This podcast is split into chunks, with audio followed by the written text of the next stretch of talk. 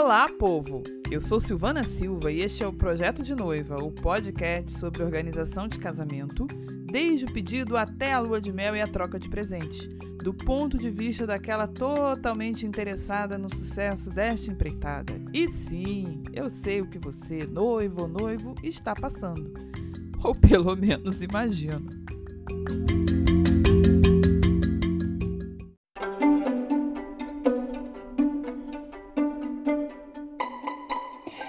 Olá, povo! Hoje, enfim, vamos entrar no novo assunto aqui no nosso podcast. Eu vou falar sobre padrinhos.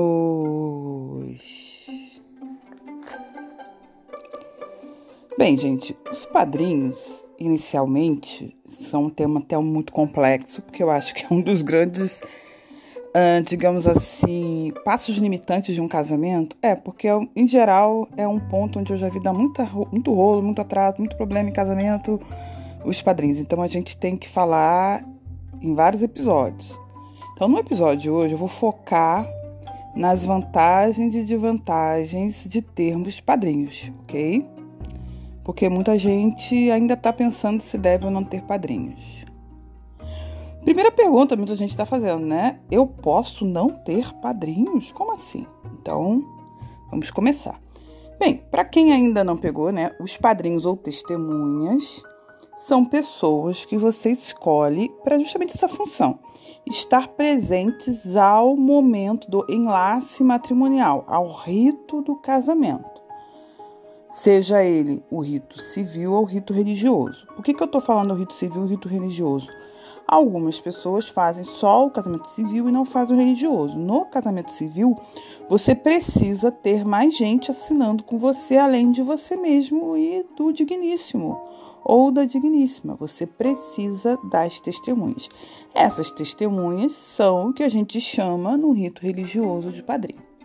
Bem, e é só gente para estar tá lá assinando? Então eu vou pegar alguém lá no cartório que dispõe a assinar e põe para assinar. Qual a ideia, né? A ideia é que sejam pessoas que tenham um certo laço, uma certa importância ali. É uma honra ser chamado para padrinho, tá? Ser chamado para padrinho é uma forma de honrar alguém que de certa forma tem uma importância aí na vida dos noivos. Então, quais são as vantagens de você ter padrinhos? Primeiro que você, se você, você casando no civil, vai precisar das testemunhas para oficializar. Então você já precisa de padrinhos, pelo menos dois, tá? O casamento religioso com efeito civil, quando a gente fez, é, pediu quatro assinaturas, tá? Pediu quatro pessoas assinando, tá? Você pode pegar qualquer pessoa que possa fornecer cópias de documentos para você, tá bom? Então não basta ter pegar alguém na hora, você tem que ter pessoas que forneçam a documentação, tá? É, segunda coisa, né? Eu já fomentei e vou reforçar. O convite de padrinho, o convite para você ser uma testemunha, ser alguém presente que comprove que esse ato do casamento aconteceu, ele é uma forma de honrar gente importante e amada pelo casal. Inclusive, gente, que eu saiba, não há nenhuma restrição, por exemplo, a que essas testemunhas sejam os próprios pais. Tá? Não há nenhuma restrição. Embora, em geral, a gente, no rito religioso, separe pais de testemunhas, ok? Guarda essa informação. Terceiro ponto, né? A ideia dos padrinhos é que essas pessoas sejam suportadores do casal. Então, são pessoas que vão formar uma rede de suporte para vocês. Quando eu chamo alguém para padrinho, eu não chamo alguém só para estar tá ali no dia. Tem que ser alguém com, com quem eu tenho algum laço, a ponto de eu pedir um socorro se eu precisar, eu pedir um conselho, eu pedi uma ajuda instrumental. O que é ajuda instrumental? Né? Eu uso esse termo muito em geriatria. É, eu preciso, por exemplo, de alguém que me ajude com meu carro. Eu preciso de alguém que possa é, me ajudar com uma questão até de saúde.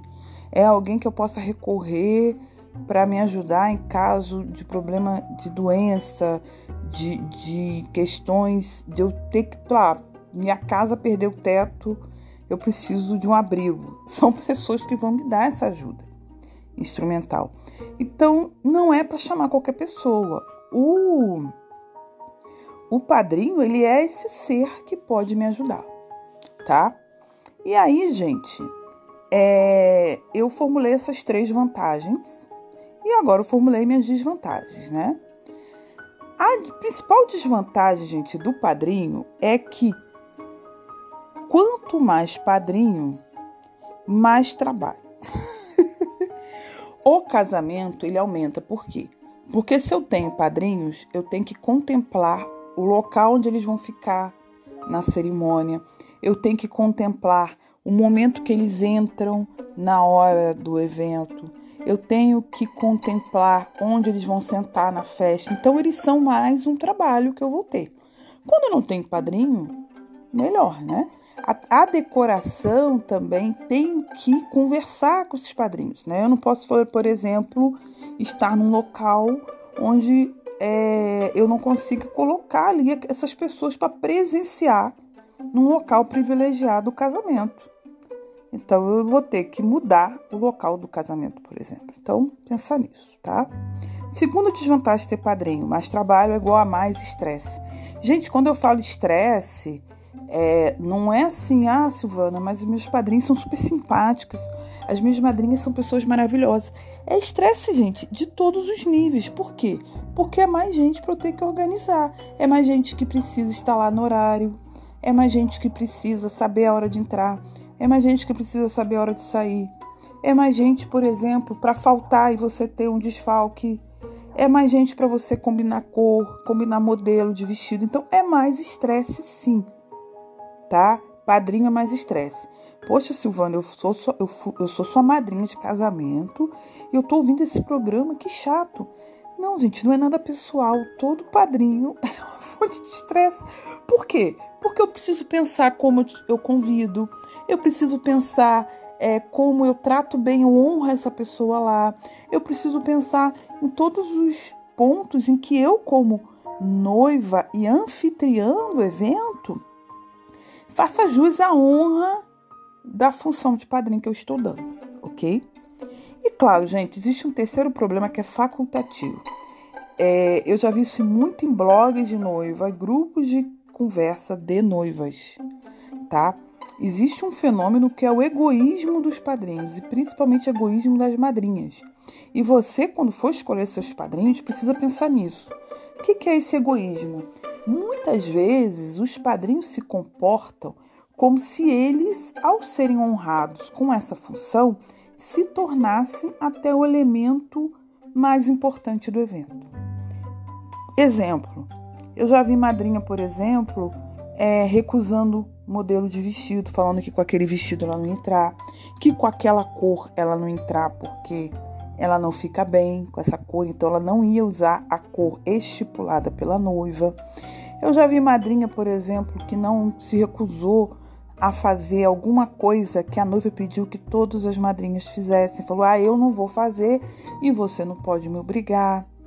Então, assim, é, existem algumas pessoas que você ama de paixão e que são um doce de coco com você, que quando tomam a função de madrinha, ou de padrinho se transformam.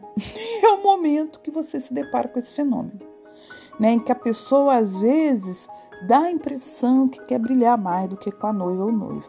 Gente, todo mundo pode passar por isso. Talvez eu já tenha sido madrinha egoísta, tá?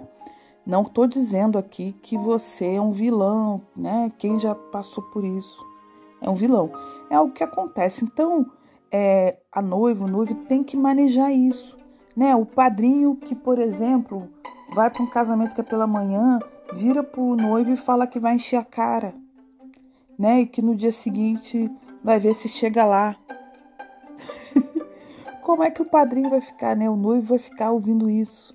É, tem padrinho, por exemplo, que não aluga a roupa no local que foi combinado que todo mundo teria que alugar. É, eu já vi casamento com 10 madrinhas de cor de vinho. Aí chega a décima madrinha de rosa. Não tá de cor de vinho, tá de rosa. chega lá na hora, de rosa, e diz assim: ah, foi o que deu. então, é o egoísmo dos padrinhos, tá? E aí, gente, eu vou dizer para vocês: quanto mais padrinhos, mais a chance de você se encontrar com esse fenômeno, tá?